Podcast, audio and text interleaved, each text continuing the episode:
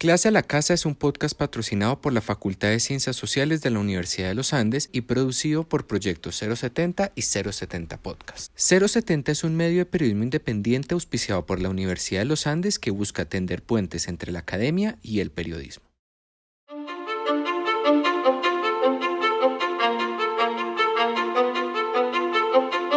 La Universidad de los Andes sigue. Esto es Clase a la Casa una continuación virtual de la iniciativa Clase a la Calle, que cumple ya cuatro años en su esfuerzo por sacar a la academia de los salones de clase. En este podcast, profesores de la Universidad de los Andes conversarán sobre los retos que el COVID-19 nos propone como comunidad. Es el turno de las ciencias sociales. Esto es Clase a la Casa, historias para lo que viene.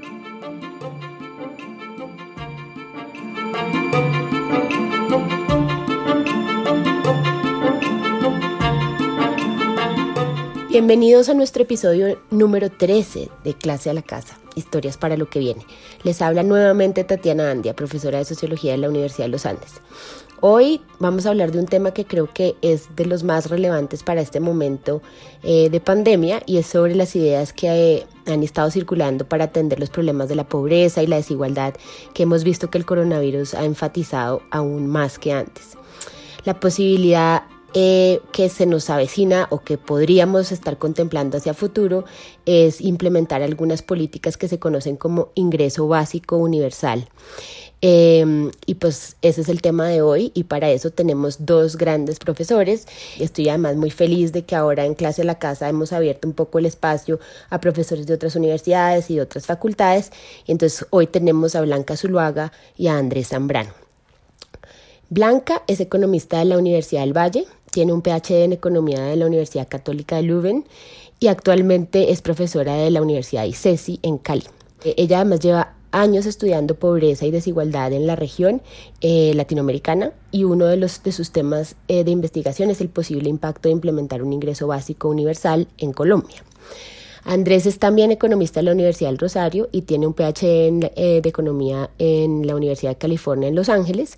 Y Andrés eh, también ha estudiado eh, pobreza y desigualdad, pero sobre todo enfocándose en cómo las personas y los hogares responden a choques económicos fuertes. Y creo que pues este tal vez es uno de los más fuertes que habrán podido enfrentar los hogares en el mundo. y se interesa por qué políticas públicas pueden eventualmente suavizar el impacto de esos choques quisiera agradecerles a los dos por eh, acceder a estar aquí en clase a la casa con nosotros. Bueno, entonces para comenzar, quería comenzar pues introduciendo un poco que yo creo que este tema estuvo un poco en la agenda de las políticas frente al coronavirus desde el principio, pero tal vez ha ido ganando tracción, o esa es la sensación que yo tengo. Eh, incluso hace poco leí un artículo en, eh, del PNUD que decía eh, que tal vez esta es la única alternativa para enfrentar el, el, choque fuerte económico que están recibiendo los hogares en todo el mundo y especialmente en países en vías de desarrollo y que se necesitaban ideas como esta, que es una idea arriesgada y disruptiva y ahorita ustedes nos van a explicar un poco más de qué se trata. Em, entonces, pues para introducir y para que los oyentes entiendan de qué estamos hablando, quería comenzar por preguntarle a Blanca qué es el ingreso básico universal, o sea, de dónde viene la idea y qué experiencias internacionales existen en implementar políticas de este, de este estilo. Eh, sí, Tatiana. Bueno, el concepto de ingreso básico universal o renta básica universal, como también es llamada, es que se trata de una transferencia periódica, monetaria, no condicionada eh, por parte del Estado a cada uno de todos los individuos que componen una sociedad.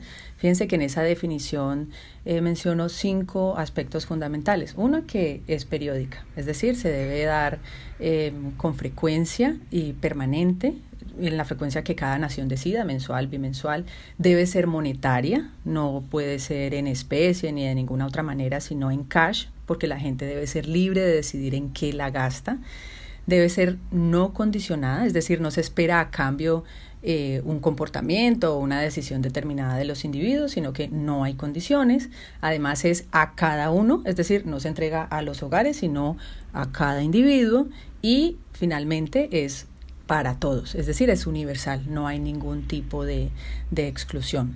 Uno debería entender esta transferencia o esta renta básica no como un subsidio, sino como un derecho. la idea es que eh, todos los individuos eh, deberían poder acceder a la riqueza que cada nación genera, ¿sí? porque la idea es que la las fuentes de financiación de esta renta básica sean precisamente la riqueza de, la, de cada nación. Entonces, pues como ya mencionaste, eh, Tatiana, esta pandemia, una de las tantas cosas que nos ha enseñado es que eh, los sistemas actuales de protección social son insuficientes para pues extender la protección social a toda la sociedad. Y como esta no es la primera crisis y desafortunadamente no va a ser la última, entonces, eh, yo sí estoy convencida, como otros analistas, que esta es la única salida que tenemos para garantizar que todos estemos protegidos, sobre todo quienes están en la pobreza oculta, en riesgo eh, de pobreza, es decir, los, los vulnerables, ¿sí? Entonces, por eso es que la discusión sobre el ingreso básico como que se ha, ha surgido nuevamente, ¿no? Eh, se ha venido tomando más en serio, además no solo por la pandemia, sino también por la incapacidad que los gobiernos tienen de afrontar el problema creciente del desempleo, ¿no? Pues por la automatización de los procesos de producción. Entonces, esta es una manera eh, de atender a este problema y además a, a, una discusión también ya, ya vieja y que tiene que ver con el reconocimiento a la gran importancia de los trabajos de cuidado, ¿no? de los trabajos del hogar, los trabajos voluntarios. Estos son trabajos muy importantes en la sociedad que no tienen reconocimiento ni remuneración y esta también sería una manera de hacerlo. Además, se evita la politiquería, la corrupción, que si no votan por mí entonces no, ya no más familias en acción, eh, los errores de inclusión y exclusión se eliminan y definitivamente pues los focos de eh, los costos de focalización. Eh, ¿Cuál es el origen? Pues eh, algunos lo toman desde antes de Thomas Paine, pero para mí el origen fue ahí, en 1797, cuando él escribió el Tratado Justicia Agraria. ¿sí? Lo que él propone es que para los mayores de 21 años de edad y, y para, para, los mayores de 50 se debería eh, otorgar un, un, ingreso básico. Este, este planteamiento en qué consistía? Pues en un tipo de reciprocidad que todos los, al que todos los individuos tenían derecho eh, por la producción de la tierra, ¿sí? por la riqueza que generaba la tierra. Entonces, aunque existiera eh, propiedad privada, todas las personas deberían poder beneficiarse y tener cubiertas sus necesidades básicas solo por habitar en esa tierra. Ese es como el origen y el debate actual se basa en una idea fundamental que promueve, por ejemplo, Philip Van Parijs, que es un economista, eh, perdón, es un filósofo, pero que trabaja en Departamento de Economía eh, y en el de Filosofía también, en Lovaina y, y en Harvard. Philip Van Parijs, que es uno de los grandes promotores actuales de esta idea y se, y se basa en que eh, gracias a la Constitución, a nuestro contrato social, nosotros somos formalmente libres, pero para ser realmente libres lo que requerimos son los medios monetarios para poder llegar a ser y hacer lo que cada uno quiere llegar a ser y hacer. ¿no? Y finalmente, pues en cuanto a las experiencias, Mm, ningún país se ha atrevido a de manera permanente implementar el ingreso básico universal. Pues es una idea muy eh, revolucionaria, ¿no? Eh, pero sí han habido experiencias importantes y con muy buenos resultados en, Irán y Mongolia. Han tenido esta medida de manera eh, permanente pero temporal, porque lo demás han sido ya pues experimentos aleatorios controlados, pruebas piloto también con muy buenos resultados, por ejemplo en países como Namibia, India, incluso en Estados Unidos, Uganda, Kenia, España, en los Países Bajos. Y, y, y, repito, con, con muy buenos resultados.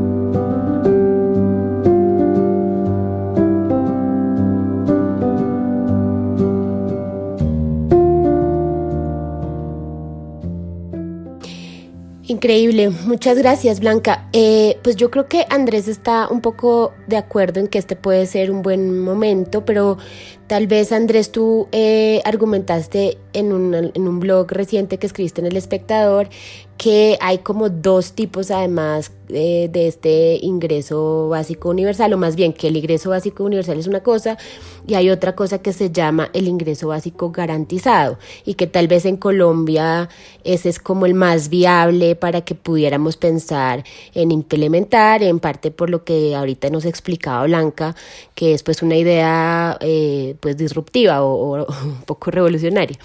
Em, entonces no sé si tú nos puedes explicar un poco cuál es la diferencia entre ese ingreso básico universal y el garantizado y sobre todo tal vez cuál es la diferencia entre un ingreso básico garantizado y los programas que ya conocemos muy bien en la región, tipo pues Familias en Acción, que es el que tenemos en Colombia, pero hay versiones de eso en México que como Progresa Oportunidades o Bolsa Familia en Brasil. ¿Cuál es la diferencia entre esas dos cosas? Bueno, eh, pues gracias por la invitación y, eso está muy interesante, pues como decía, como decía Blanca, eh, una, una, una, cualidad positiva de, que, uno puede considerar positiva del ingreso básico universal es que no hay que incurrir en costos de focalización. Pero un problema de eso es que es el costo fiscal. Y es que el costo de proveer un ingreso básico a todo el mundo es muy alto. Entonces, por ejemplo, la CEPAL ha eh, calculado que para países en desarrollo se puede llegar al 20% del PIB y eso es una cantidad enorme. Sobre todo para países como Colombia, que en impuestos recoge solo 15% del PIB. Entonces imagínense ustedes, nosotros recogiendo con mucho esfuerzo 15% del PIB en impuestos y tener que devolver a través de estas transferencias 20%, pues, pues nos quebramos porque nos, nos, nos va a tocar pagarlo esto con, con deuda y que significa impuestos más adelante. Ese es, el, ese, es, ese es el problema del ingreso básico universal y por qué eh, no se ha aplicado no, se ha aplicado tanto en, en, otros países. Entonces Blanca nos da un, un, par de ejemplos, pues no, nos dio varios ejemplos, pero en realidad solo un par de ellos son exactamente ingreso básico universal. El resto de ellos es más parecido al ingreso básico garantizado del que me preguntabas. ¿Qué, es lo que significa un ingreso básico garantizado? Es, es precisamente, como su nombre lo dice, es garantizar que todos los hogares tienen al menos un nivel de ingreso. ¿Qué quiere decir esto? Bueno, pues hogares ricos no tenemos que hacerle ninguna transferencia porque ellos tienen ingresos mayores a, a, eso. Entonces, mientras el ingreso básico universal le haría transferencia también a los hogares ricos, el ingreso básico garantizado dice no ustedes ya tienen, ya, ya, tienen suficiente dinero, eh, ya trabajaron y, tienen un, dinero más arriba de, esta, de este ingreso básico, entonces ustedes no van a las transferencias. Y a los más pobres lo que vamos a hacer es completarles sus ingresos para que lleguen a ese ingreso básico. Entonces, por ejemplo, eh, si queremos garantizar que cada persona eh, tenga 300 mil pesos mensuales, si esa persona llega a ganar 200 mil pesos un mes, pues entonces lo que haría el Estado es completarle y darle solamente 100 mil pesos para que tuviera esos 300 mil. Esa es la, idea del ingreso básico garantizado. Entonces, si es una idea similar al ingreso básico universal, pero es mucho más costo efectivo porque no hay que darle a hogares, es, mucho más focalizado, no hay, que, no hay que darle a hogares ricos y a los hogares vulnerables se les completa el ingreso, no hay que darles totalmente eh, ese monto. Entonces, claro, el costo fiscal se reduce mucho más eh, y pues eh, hace, que, hace que sea más, digamos que, que, su implementación sea más creíble, porque la otra nos va a costar mucho y, yo no creo que lo, podamos, que lo podamos lograr. Entonces, creo que esa es como la la idea, la, idea, la, diferencia más importante. Eh, claro, el costo ahora es cómo lo implementamos, que era el que hablaba Blanca, y decir, bueno, pues eh, con el ingreso básico universal nos ahorramos los costos de focalización. Bueno, con esto tenemos que pensar en una manera de, de, saber eh, cuántos son los ingresos de los hogares para podérselos completar. Ahora, hay ejemplos como los que mencionaba Blanca que eh, se parece más a este ingreso básico eh, garantizado. Y yo creo que el, caso que, está llamando más la atención es el de España en este momento, que lo acaba de implementar en junio. Y es un ingreso básico garantizado porque precisamente les piden a los hogares con una declaración de renta, les dicen, dígame cuánto es su ingreso y yo se lo completo, que es exactamente esta idea de, ingreso básico garantizado. Eh, entonces, la herramienta que nosotros creemos que es la más importante para lograr esa focalización va a ser una declaración, una declaración de ingresos, que vienen problemas como Ahora, ¿cómo nos aseguramos que estas personas de verdad declaren sus ingresos eh, honestamente? Eh, pues uno puede pensar en penalidades, como lo está haciendo España, y le dice, si yo me doy cuenta que usted me dice mentiras, pues entonces queda dos años sin tener acceso a este beneficio, y si lo hace por segunda vez, pues ya van a ser cinco años y así sucesivamente. Entonces, estos son como el tipo de, ideas que tenemos que pensar para, implementarlo, pero la bondad es estas cosas sí las podemos pagar. Es, es, esto, este, este costo fiscal sí lo podemos pagar. Y por ejemplo, Bogotá también se está moviendo en el plan de desarrollo. Hay, hay un proyecto hacia, hacia ello. Eh, entonces, esa es como la diferencia entre estos dos. Y la que me preguntabas de las transferencias condicionadas, eh, pues una, una, eh, las transferencias condicionadas son también muy focalizadas, utilizan el CISBEN en el caso de Colombia para hacer esas transferencias por ejemplo, el caso de familias en acción, entonces son hogares que tengan hijos menores de 18 años. Y la idea de la condicionalidad es que tú les dices a los hogares, yo les doy esta transferencia con la condición de que sus hijos vayan al colegio, por ejemplo. Y tiene que entonces mostrar que en verdad están yendo al colegio, eh, que vayan a chequeos de salud. Entonces esa condicionalidad también se podría manejar con el ingreso básico garantizado. Eh, uno también podría decir, mire, yo le doy el ingreso básico garantizado que, por ejemplo, yo creo que debería ser por persona y no por hogar. Y entonces uno le dice, todos, eh, tanto niños como adolescentes como adultos tienen eh, acceso a este ingreso básico garantizado, pero va a haber una condicionalidad. Entonces yo, por ejemplo, al adolescente le doy ese ingreso básico garantizado condicional a que no trabaje, sino que haga que vaya al colegio. estas cuestiones se pueden implementar para no perder lo avanzado con, con estas transferencias condicionadas que yo sí creo que son útiles, pero que se podrían unificar a través de este ingreso básico garantizado. Y la onda del ingreso básico garantizado es que le llegaría a más gente, porque en este momento dependemos de que el CISBEN se haga a estos hogares y, por ejemplo, familias en acciones solo para hijos, para hogares con hijos menores de 18 años, bueno, pero también familias que no tengan hijos deberían tener acceso a esto, como dice Blanca, esto debería ser un derecho entonces, entonces con este ingreso básico garantizado podríamos llegarle a, más hogares, pero podría ser también condicionado.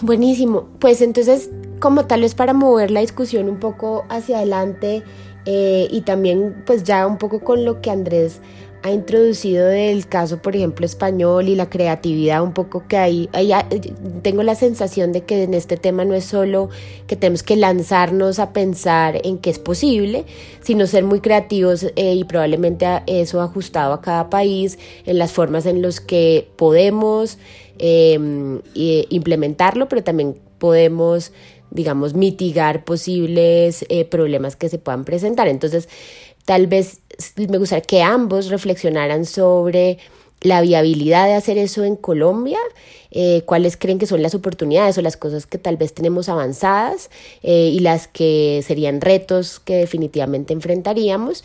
Y si, por ejemplo, iniciativas como, porque yo siento que ya hemos hecho como un camino muy reciente en medio de la pandemia con cosas como em, el ingreso solidario que eh, está ofreciendo el gobierno nacional o programas locales tipo Bogotá Solidaria, que uno podría decir, pues de pronto están allanando el camino. Quiero ver, saber si ustedes tienen como esa, esa percepción. Y tal vez si Andrés, tú en particular, quisieras como reflexionar sobre la cosa fiscal, como las implicaciones fiscales, porque yo sé que tú has trabajado en ese tema y pues en parte un poco incluso a pesar de que tenga no tanto impacto fiscal como el ingreso básico único, eh, básico universal, perdón, em, pues igual el impacto me imagino que sería alto y que tocaría hacer todavía otra reforma tributaria o pues pensarnos la, la cosa impositiva distinta. Bueno, creo que voté tres preguntas, pero eh, el que quiera comenzar, bienvenido. Mm, bueno, eh, sobre la pregunta de si es viable implementar el ingreso básico universal en Colombia, mi respuesta es siempre un sí rotundo. Sí se puede y que depende de la voluntad política. ¿sí? Depende de la voluntad política para realmente echarle cabeza a la medida, echarle lápiz, hacer los cálculos, eh, mirar los impactos y la necesidad de que se haga. Eh, fíjense que, bueno, yo ahora les, les voy a mostrar un ataque, un, un eh, cálculo súper crudo que siempre hago eh, para mostrar que esto sí es algo posible, pero primero quiero contestar tu pregunta sobre el ingreso solidario y, y Bogotá Solidaria, si pues allanaron el camino eh, para, para un, ingreso básico. Yo diría que sí, sí lo allanaron porque eh, ambas, ambas medidas lo que implican es el reconocimiento de que los individuos requieren recursos monetarios no condicionados, ¿sí? porque ahí no, pues digamos, la única condición era el puntaje del CISBEN, pero de, de, de, por lo demás no se esperaba ningún comportamiento ni decisión a cambio para los individuos. Entonces me parece que sí es como una manera de irnos entrenando como sociedad hacia ese tipo de medidas. Em, y, bueno, eh, también quiero decir que hay un informe del Banco Mundial reciente que se llama Exploring Universal Basic Income, que ellos, entre otras cosas, hablan de los costos en distintos tipos de países de esta medida del ingreso básico universal y reconocen que para los países ricos esta medida es muy costosa porque ellos ya tienen un estándar de vida muy alto y como es cada país el que define su renta básica. Eh, pero también dicen que para los países de ingresos bajos y medios como el nuestro, eh, la medida en general no superaría el 8% del PIB. Y fíjense que yo hice eh, unos cálculos así muy, muy rudimentarios.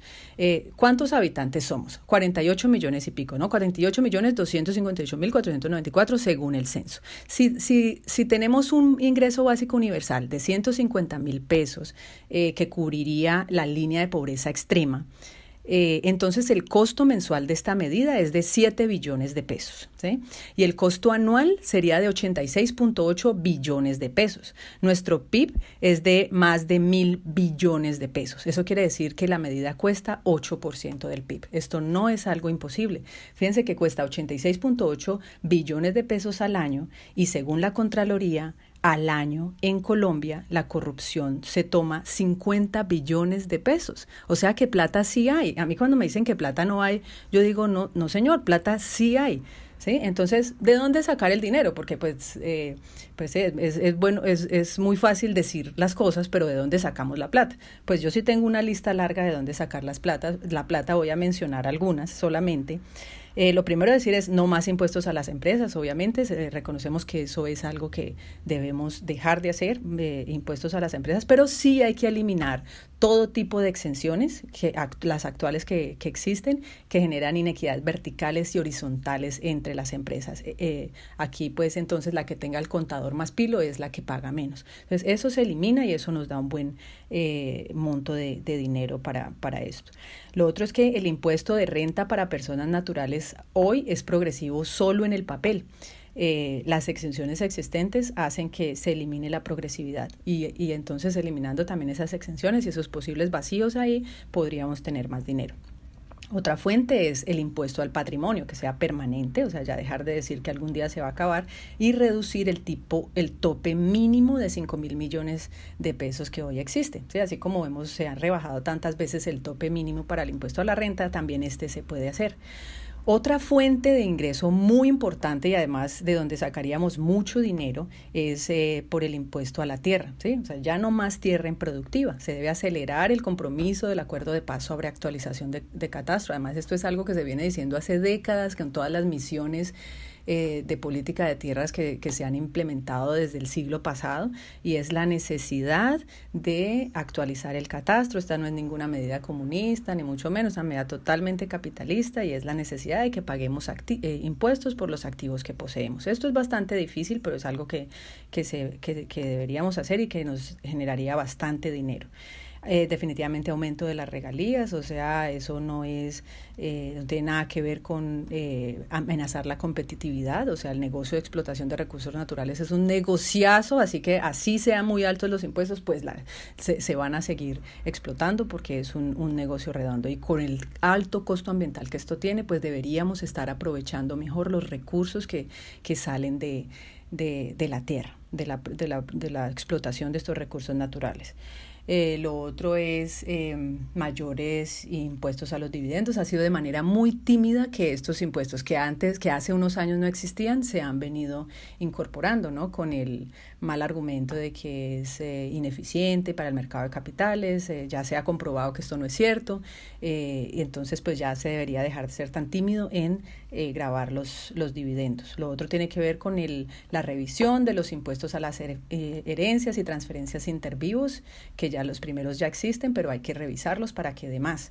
Hay otra fuente potencial importante de recursos en los impuestos a las plataformas digitales. Fíjense que nada más en IVA se recogieron dos, dos 210 mil millones de pesos en el año 2019, pero lo que se necesita es grabar las utilidades. Yo sé que este es un esfuerzo que tiene que ser con un acuerdo entre países, pero esto generaría buenas utilidades. Eh, como ya dije, pues reducir la evasión y la ilusión. Se calcula que eh, en esto, esto nos daría al menos 30 billones de pesos al año. Lo de la corrupción, 50 billones de pesos al año. Es que miren que nada más ahí ya se cubre el costo del IBU. ¿sí?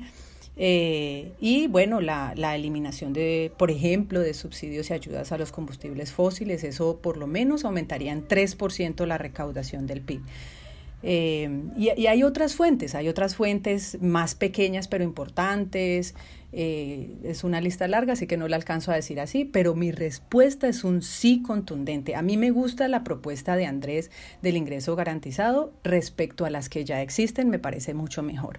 Pero yo creo que digamos que, que eh, la, la, idea del ingreso básico universal es superior y, y además es posible, es viable, es absolutamente viable. Yo lo dejaría ahí para la, para la discusión. Excelente. Ahora, pues Andrés, ¿tú qué opinas?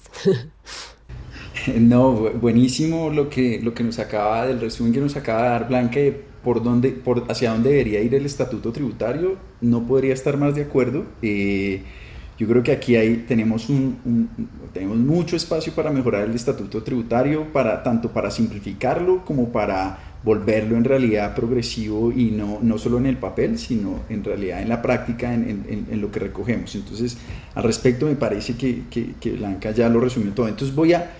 Voy, voy más bien a, hablar de lo, que, de lo que parece que tenemos al, algo de disenso y es que Blanca, por ejemplo, nos propone dar 150 mil pesos como ingreso básico universal, y está bien. Pero la propuesta, la, propuesta del ingreso básico garantizado, yo lo que diría es, ¿y por qué no subimos eso, eso de 150 mil a 300 mil para, las, para los, los, los hogares que realmente son pobres o vulnerables? ¿Para qué le tenemos que dar 150 mil pesos a hogares que son ricos? ¿por qué no utilizamos mejor esos 150 mil de los hogares ricos y completamos 300 mil para los hogares pobres? Esa yo creo que es la, la, la, diferencia que hay entre las dos propuestas. Que el ingreso básico garantizado se podría focalizar más sin incurrir en costos muy altos de, foco, focalización.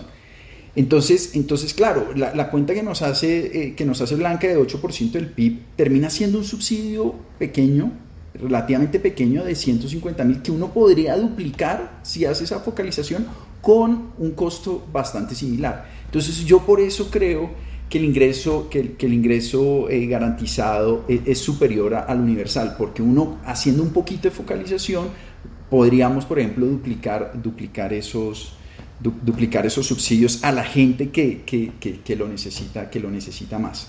Eh, creo, que, creo que para mí ese, ese es el, eh, esa es la, esa es la, difer la diferencia importante. Eh, y, y, un poquito para complementar eh, el resumen tributario muy bueno que hizo Blanca es, este es el momento además de hacer esas reformas.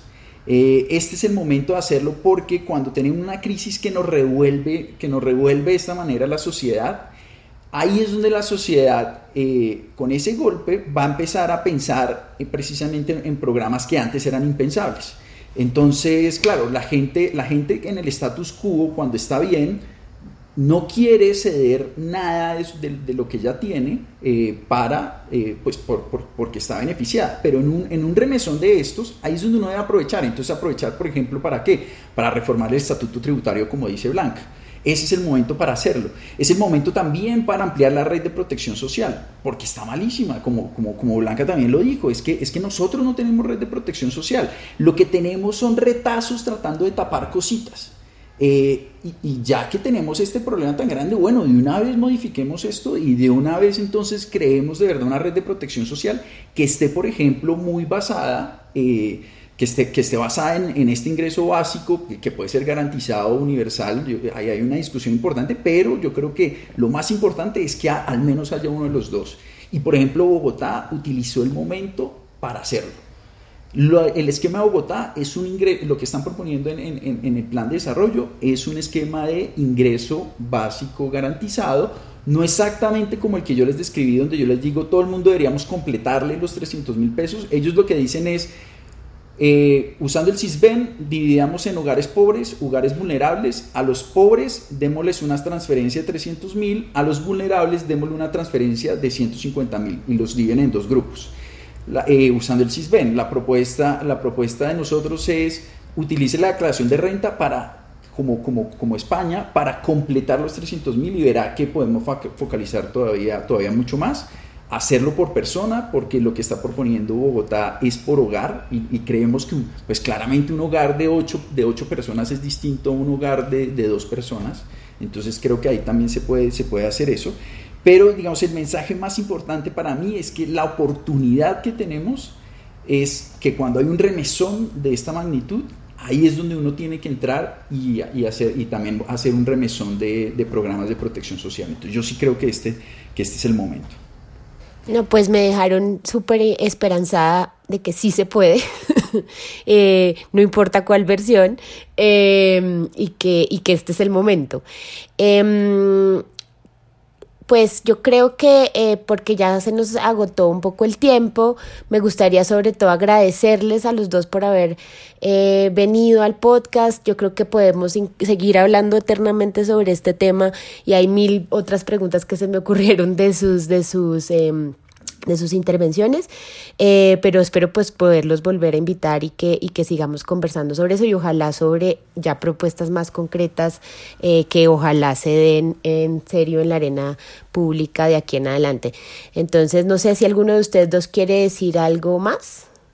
Yo lo que quisiera decir es que sí es muy común preguntarse, bueno, ¿por qué darle también a los ricos el ingreso básico? ¿O por qué a todos y no, y no focalizarlo? Eh, la idea es que eh, para ahorrarse los costos de focalización, que no son pequeños en realidad, dado que eh, la pobreza es una situación dinámica y la, gente constantemente sale y entra de la pobreza.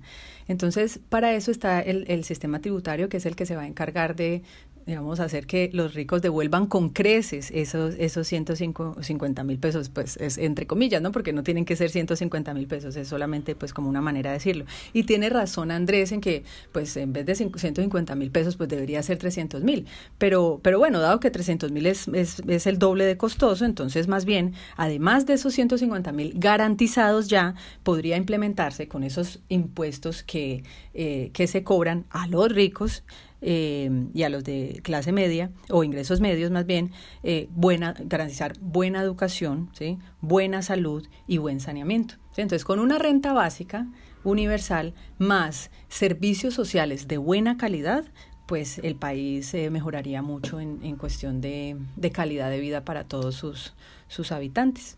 Voy a, voy a, tomar presente lo que, lo que dijo, lo que acaba de decir Blanca y es que me parece muy, muy útil y es que uno debería ver esto como un programa complementario a otros programas que ya están. Entonces yo, yo sí creo que uno podría unificar eh, varios programas como los de transferencias condicionadas, en este de, ingreso, de ingreso básico, pero ese, eso sería un sustituto, pero sí sería complementario a otros que tienen que ver, por ejemplo, como decía, como decía Blanca, de salud, de educación y sobre todo de vivienda, que ahí es donde el CISBEN sí nos ayuda mucho.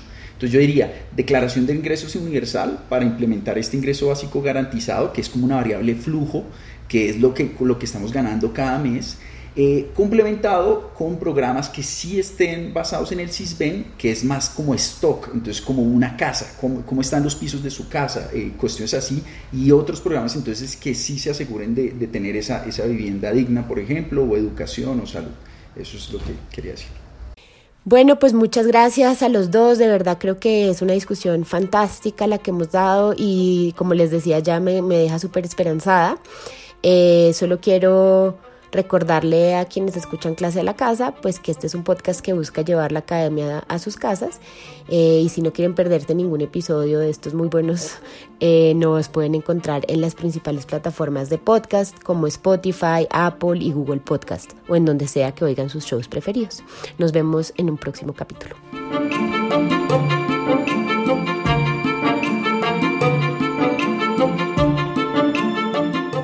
Este podcast fue producido y editado por el equipo de 070 Podcast. Alejandro Gómez Dugán, Natalia Arenas, Sebastián Payán, María Fitzgerald y Goldie Levy.